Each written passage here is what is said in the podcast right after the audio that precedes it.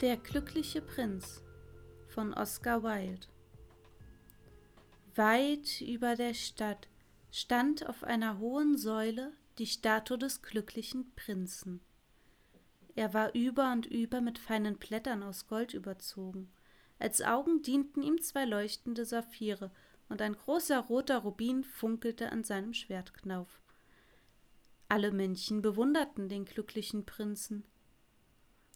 Er ist so schön wie ein Wetterhahn, bemerkte einer der Stadträte, der stets darum bemüht war, den Ruf eines Kunstverständigen zu erlangen. Nur nicht ganz so nützlich, ergänzte er, da er befürchtete, die Leute könnten ihn für unpraktisch halten, was er zweifelsohne nicht war. Warum bist du nicht so wie der glückliche Prinz? Fragte eine empfindsame Mutter ihren Sohn, der stets verträumt zum Mond sah. Der glückliche Prinz weint niemals vor Verlangen nach irgendetwas. Ich bin so froh, dass es in dieser Welt wenigstens einen gibt, der wirklich glücklich ist, flüsterte ein nachdenklicher und von der Welt enttäuschter Mann, als er zu der wunderbaren Statue emporschaute. Er gleicht einem Engel, riefen die Waisenkinder, als sie in ihren weiten roten Umhängen und ihren sauberen weißen Kleidern aus der Kathedrale kamen. Woher wollt ihr das wissen? raunte der Mathematiklehrer. Ihr habt doch niemals einen Engel gesehen. Oh doch, das haben wir, in unseren Träumen, antworteten die Kinder, und der Lehrer schaute ärgerlich und streng vor sich hin, denn er mochte es gar nicht, wenn Kinder träumten. Eines Nachts flog eine kleine Schwalbe über die Stadt des glücklichen Prinzen.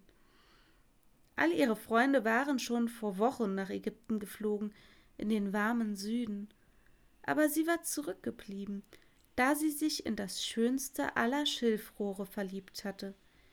Sie hatte es im noch ganz jungen Frühling kennengelernt als sie hinter einem großen gelben Falter her den Fluss entlang flog. Dabei war sie von seiner schmalen Taille so betört worden, dass sie im Flug innehielt, um mit ihm zu sprechen. Soll ich dich lieben? fragte die Schwalbe, die immer ohne Umschweife zur Hauptsache kam, und das Schilfrohr verneigte sich tief vor ihr. Und so umflog die Schwalbe das Schilfrohr wieder und wieder, Dabei streifte sie das Wasser mit ihren Flügeln, so dass sich kleine silberne Wellen darauf bildeten. Das war seine Werbung, und sie dauerte den ganzen Sommer lang. Das ist eine ganz und gar lächerliche Liebschaft, zwitscherten all die anderen Schwalben. Das Schilfrohr ist völlig mittellos und hat viel zu viel andere Liebhaber. Und in der Tat, das Flussufer war voll von Schilfrohr. Dann, als der Herbst kam, flogen die Schwalben davon. Nachdem all die Freunde fort waren, fühlte sich die kleine Schwalbe einsam, und sie wurde auch ihrer Liebe überdrüssig. Man kann sich gar nicht mit dem Schilfrohr unterhalten, sagte sie, und ich denke, es ist sehr kokett, denn es flirtet alle Zeit mit dem Wind. Und wirklich, wann immer der Wind wehte, machte das Schilfrohr die anmutigsten Verneigungen. Ich gebe zu, dass es recht häuslich ist, ergänzte die Schwalbe, aber ich liebe das Reisen, und folglich sollte mein Gemahl das Reisen ebenso lieben. Willst du mit mir fortgehen? fragte sie schließlich das Schilfrohr, aber dieses schüttelte, da sie allzu fest mit ihrem Zuhause verwurzelt war, den Kopf. Du hast mit mir gespielt, rief die Schwalbe empört. Ich fliege nun zu den Pyramiden. Lebe wohl. Und sie flog davon. Sie flog den ganzen Tag über, und am Abend erreichte sie die Stadt. Wo soll ich übernachten? sagte sie. Ich hoffe, dass die Stadt Vorbereitungen getroffen hat. Da sah sie die Statue des glücklichen Prinzen auf der hohen Säule. Ich werde dort hinauffliegen, sagte sie. Das ist ein herrlicher Platz mit reichlich frischer Luft. Und sie landete geradewegs zwischen den Füßen des Prinzen. Nun habe ich ein Schlafzimmer aus purem Gold, sagte sie leise zu sich selbst und bereitete sich zum Schlafen vor. Doch gerade in dem Moment, als sie ihren Kopf unter den Flügel steckte, fiel ein großer Wassertropfen auf sie herab. Wie seltsam, dachte sie. Es ist nicht eine einzige Wolke am Himmel zu sehen, die Sterne scheinen klar und hell, und doch regnet es? Das Wetter in Nordeuropa ist in der Tat fürchterlich. Das Schilfrohr liebte den Regen, aber das allein aus Selbstsucht. Da fiel ein weiterer Wassertropfen hernieder. Welchen Nutzen hat eine Statue, wenn sie nicht einmal den Regen abhalten kann? fragte sich die Schwalbe. Ich muss nach einem geeigneten Schornstein Ausschau halten. Und sie flog los. Aber noch ehe sie den Flügel ausgebreitet hatte, fiel ein dritter Tropfen. Sie blickte nach oben und sah. Oh, was sah sie da? Die Augen des glücklichen Prinzen waren mit Tränen gefüllt, und Tränen liefen auch über seine goldenen Wangen. Sein Gesicht glänzte so wunderschön im Mondschein, dass die kleine Schwalbe Mitleid mit ihm hatte. Wer bist du? fragte die Schwalbe. Ich bin der glückliche Prinz. Und warum weinst du dann? wollte die Schwalbe wissen. Du hast mich mit deinen Tränen ganz nass gemacht. Als ich noch lebte und ein Menschenherz hatte, antwortete die Statue, wusste ich noch nicht, was Tränen bedeuten, denn ich lebte im Palast Sans Souci zu dem Sorgen keinen Zutritt haben. Tagsüber spielte ich im Garten mit meinen Freunden und abends führte ich den Tanz in dem großen Saal an. Der Garten wurde von einer sehr hohen Mauer umschlossen, aber ich stellte mir niemals die Frage, was hinter der Mauer liegt. Alles um mich herum war so wunderschön. Meine Höflinge nannten mich den glücklichen Prinzen und ich war in der Tat glücklich, wenn Vergnügen Glück bedeutet. So lebte ich und so starb ich. Und jetzt, da ich tot bin, haben sie mich hier aufgestellt, so hoch, dass ich all die Widerwärtigkeiten und das Elend meiner Stadt von hier aus sehen kann. Und obwohl mein Herz aus Blei gefertigt ist, komme ich nicht umhin zu weinen. Wie, er ist also gar nicht aus purem Gold? sagte die Schwalbe zu sich selbst, denn sie war zu höflich, um eine solch persönliche Bemerkung laut zu äußern. Weit weg, fuhr die Statue mit Musikalität in ihrer tiefen Stimme fort. Weit weg in einer engen Gasse gibt es ein ärmliches Haus. Eines der kleinen Fenster ist geöffnet, und durch das geöffnete Fenster kann ich eine Frau sehen, die an einem Tisch sitzt. Ihr Gesicht ist schmal und verhämt, sie hat abgearbeitete rote Hände, ganz zerstochen von der Nadel, denn sie ist eine Näherin. Sie stickt gerade Passionsblumen auf ein seidenes Gewand, das die reizendste der königlichen Ehrendamen beim nächsten Hofball tragen will. In einem Bett, das in der Ecke des Zimmers steht, liegt ihr kleiner kranker Junge. Er hat Fieber und verlangt nach Orangen. Aber seine Mutter kann ihm nichts anderes geben als Wasser aus dem Fluss, darum weint er.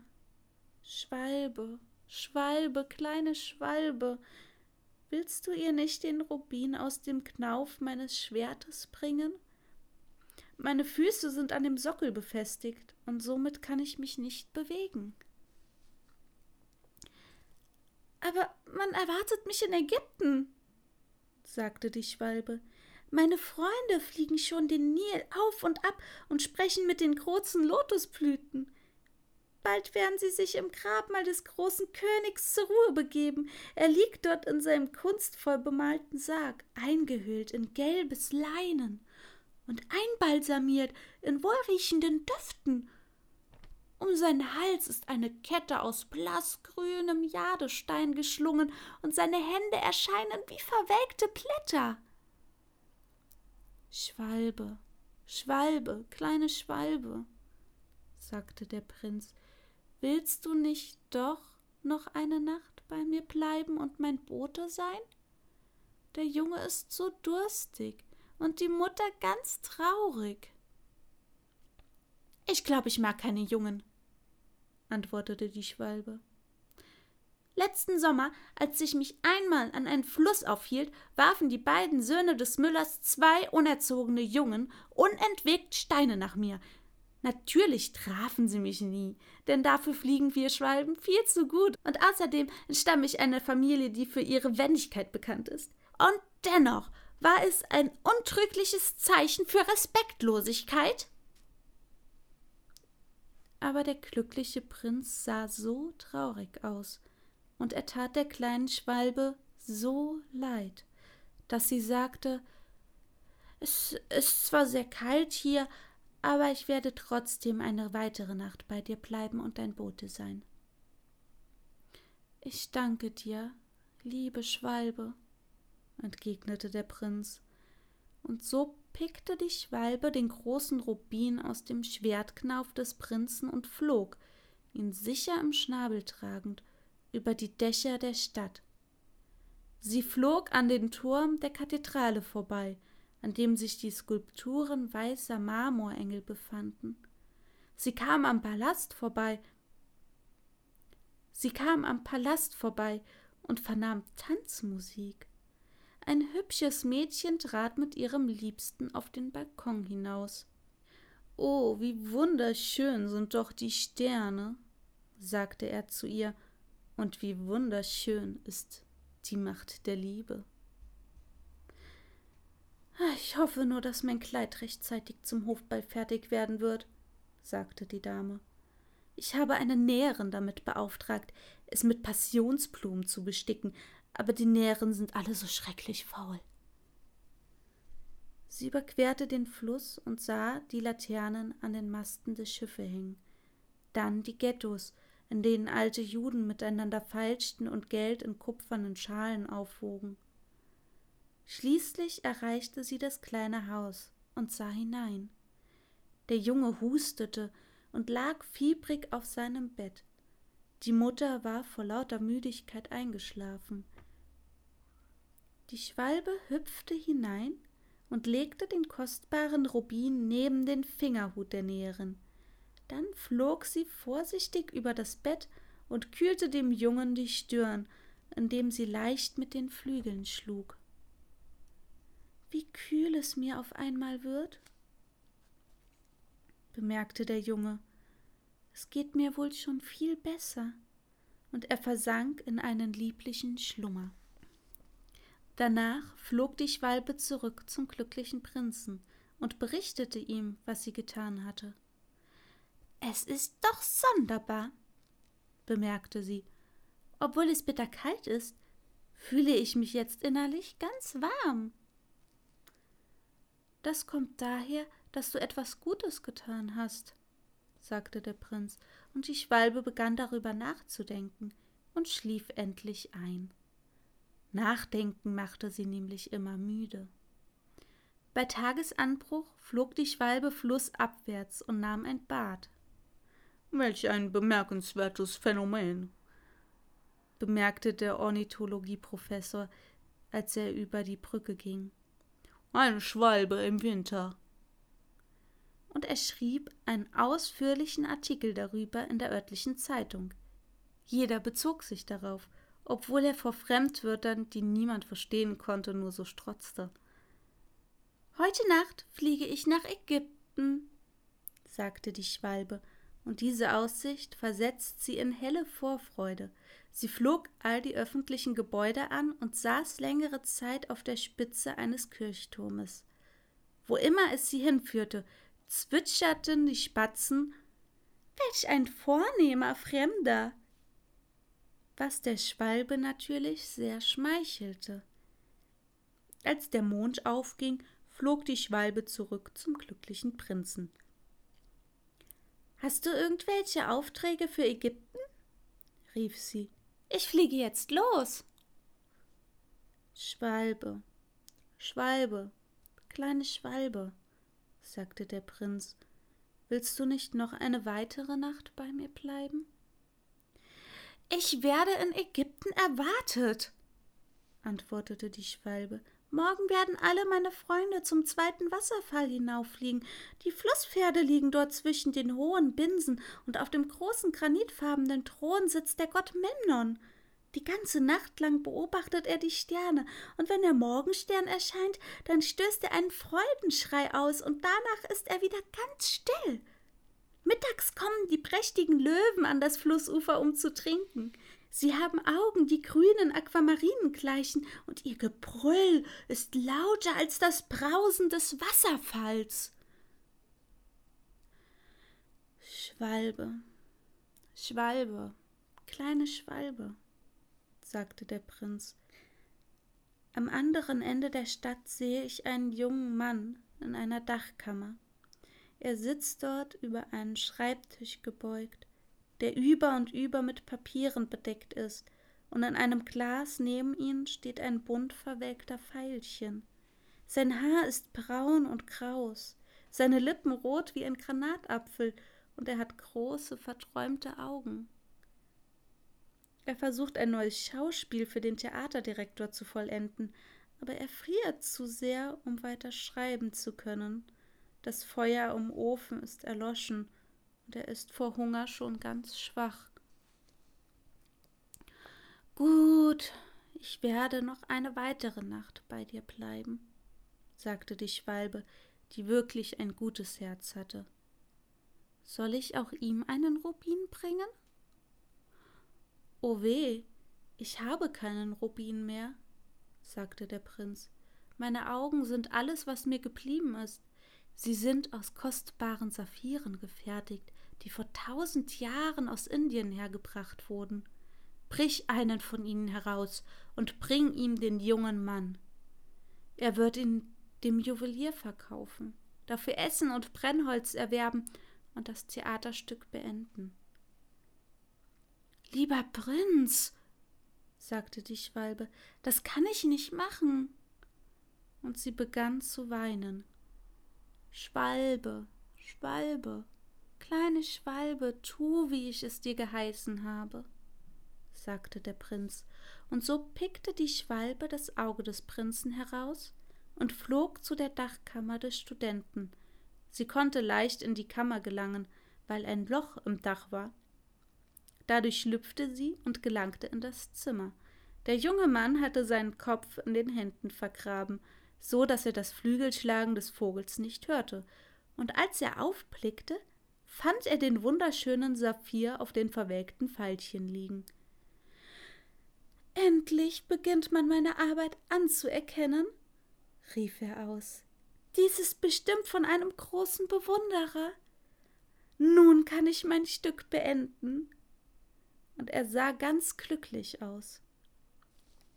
Am nächsten Tag flog die Schwalbe zum Hafen hinunter.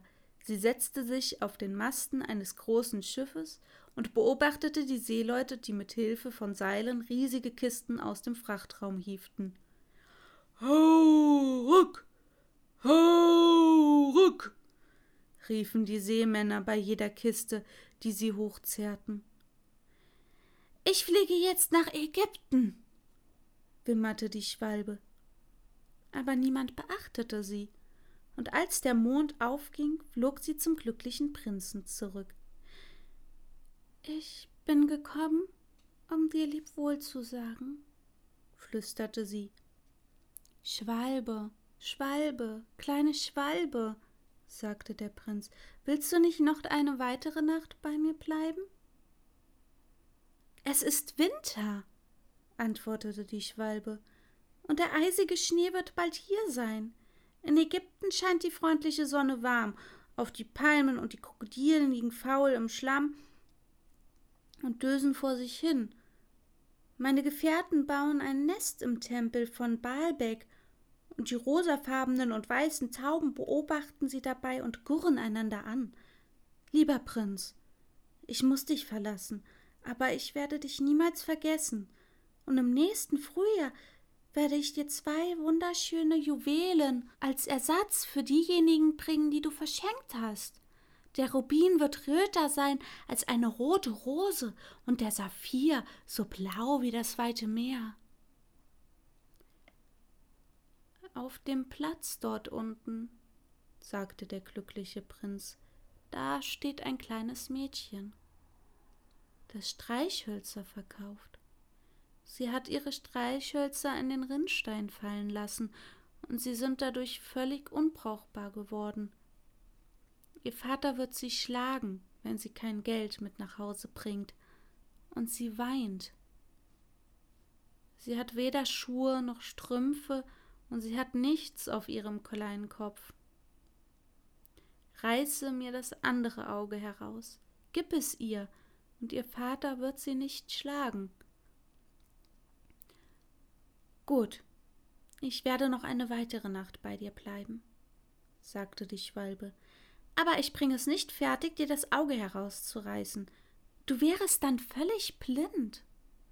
Schwalbe, Schwalbe, kleine Schwalbe, sagte der Prinz, tu, wie ich dich geheißen habe also pickte sie auch das andere Auge des Prinzen heraus und flog zielsicher damit nach unten. Sie schwirrte über den Kopf des Mädchens und ließ das Juwel in ihre Hände fallen. Welch ein schönes Stückchen Glas, rief das kleine Mädchen aus und lief lachend nach Hause. Dann kehrte die Schwalbe zum Prinzen zurück. Nun bist du blind, sagte sie. Ich werde deswegen für immer bei dir bleiben. Nein, kleine Schwalbe, sagte der arme Prinz, du musst nach Ägypten fliegen. Ich werde für immer bei dir bleiben, sagte die Schwalbe und schlief zu Füßen des Prinzen ein. Den ganzen nächsten Tag über saß sie auf des Prinzen Schulter und erzählte ihm, was sie in fremden Ländern gesehen hatte. Sie erzählte ihm von den roten Ibisvögeln, die in langen Reihen an den Ufern des Nils stehen und Goldfische mit ihren Schnäbeln fangen, von der Sphinx, die so alt wie die Welt selbst ist, in der Wüste lebt und alles weiß, von den Händlern, die langsam neben ihren Kamelen hergehen und in ihren Händen Gebetsperlen aus Bernstein tragen, von dem König von den Mondbergen, der so schwarz ist wie Ebenholz und einen großen Kristall anbetet, von der großen grünen Schlange, die in einer Palme ruht und von zwanzig Priestern mit Honigkuchen gespeist wird, von den Pygmäen, die auf großen flachen Blättern über einen großen See segeln und sich im ewigen Krieg mit den Schmetterlingen befinden, Liebe kleine Schwalbe, sagte der Prinz, du erzählst mir so wundersame Dinge, aber wundersamer als irgendwas anderes ist das Leid der Menschen. Es gibt kein größeres Geheimnis als das Elend. Fliege über meine Stadt, kleine Schwalbe, und erzähle mir, was du dort siehst. Und so erhob sich die Schwalbe in die Lüfte, und sie sah die Reichen, die es sich in ihren schönen Häusern gut gehen ließen, während die Bettler an den Toren saßen. Sie flog in die dunkelsten Gassen und sah die weißen Gesichter hungernder Kinder, die teilnahmslos auf die schwarzen Straßen starrten. Unter einem Brückenbogen lagen zwei Jungen, eng umschlungen, um sich gegenseitig zu wärmen. Wie hungrig wir sind, sagten sie. Ihr dürft hier nicht liegen, raunte ein Wachmann, und sie verschwanden im Regen. Daraufhin flog die Schwalbe zurück und erzählte dem Prinzen, was sie gesehen hatte. Ich bin über und über mit feinem Gold überzogen, sagte der Prinz. Nimm es, Platt für Platt ab und gib es den Armen. Die Menschen meinen immer, dass Gold glücklich macht. Die Schwalbe pickte Platt für Platt des feinen Goldes ab, bis der glückliche Prinz ganz unscheinbar und grau aussah. Platt für Platt des feinen Goldes brachte sie den Armen, und die Gesichter der Kinder hellten sich auf, sie lachten und spielten in den Straßen. Endlich haben wir Brot, riefen sie. Dann kam der Schnee, und nach dem Schnee kam der Frost. Die Straßen sahen aus, als wären sie aus Silber, so hell glitzerten sie. Lange Eiszapfen hingen Kristalldolchen gleich von den Dachrinnen der Häuser. Die Männchen waren in Pelze gehüllt und die kleinen Jungen trugen scharlachrote Mützen und liefen Schlittschuh. Der armen kleinen Schwalbe wurde es kälter und kälter, aber sie wollte den Prinzen nicht verlassen. Sie liebte ihn zu sehr. Sie pickte, wenn der Bäcker gerade nicht schaute, Brotkrümel vor dessen Laden auf und versuchte, sich dadurch warm zu halten, dass sie mit ihren Flügeln schlug. Aber schließlich spürte sie, dass sie sterben müsse. Sie hatte gerade noch die Kraft, um noch einmal auf die Schulter des Prinzen zu fliegen. Lebe wohl, kleiner Prinz, flüsterte sie. Darf ich deine Hand küssen? Ich bin so froh, dass du nun endlich nach Ägypten fliegst, kleine Schwalbe, sagte der Prinz. Du bist schon viel zu lange hier geblieben. Aber du musst mich auf die Lippen küssen, weil ich dich liebe. Ich werde nicht nach Ägypten fliegen, sagte die Schwalbe. Ich fliege zum Haus des Todes. Der Tod ist der Bruder des Schlafes. Ist das nicht so? Sie küsste den glücklichen Prinzen auf die Lippen und fiel tot zu seinen Füßen nieder. In diesem Moment ertönte ein seltsames Krachen aus dem Inneren der Statue, gerade so, als wenn etwas zerbrochen wäre. Und tatsächlich war das bleierne Herz des Prinzen in zwei Teile zerbrochen. Es war wirklich ein furchtbar strenger Frost. In aller Frühe am nächsten Morgen ging der Bürgermeister in Begleitung der Stadträte über den Platz unterhalb der Statue. Als sie an der Säule vorbeikamen, blickte er zu der Statue auf. Oje, wie schäbig der glückliche Prinz aussieht, sagte er. Wie schäbig, schäbig, in der Tat, Tat, riefen die Stadträte, die dem Bürgermeister immer zustimmten und sie traten näher heran, um sie genauer betrachten zu können. Der Rubin ist aus dem Schwertknauf gefallen, die Augen sind verschwunden und er ist nicht mehr in Gold gekleidet, sagte der Bürgermeister. Er ist kaum schöner als ein Bettler. Kaum schöner als ein Bettler, Bettler, sagten die Stadträte. Und hier liegt sogar ein toter Vogel zu seinen Füßen, ergänzte der Bürgermeister. Wir müssen dringend ein Gesetz verabschieden, das besagte, dass es Vögeln nicht gestattet ist, hier zu sterben. Und der Stadtschreiber machte sich eine Notiz hinsichtlich dieses Vorschlags. Also rissen sie die Statue des glücklichen Prinzen ab. Da er nicht mehr schön ist, ist er auch nicht länger von Nutzen, sagte der Kunstprofessor von der Universität. Nase hat gekratzt. sagte der Kunstprofessor von der Universität.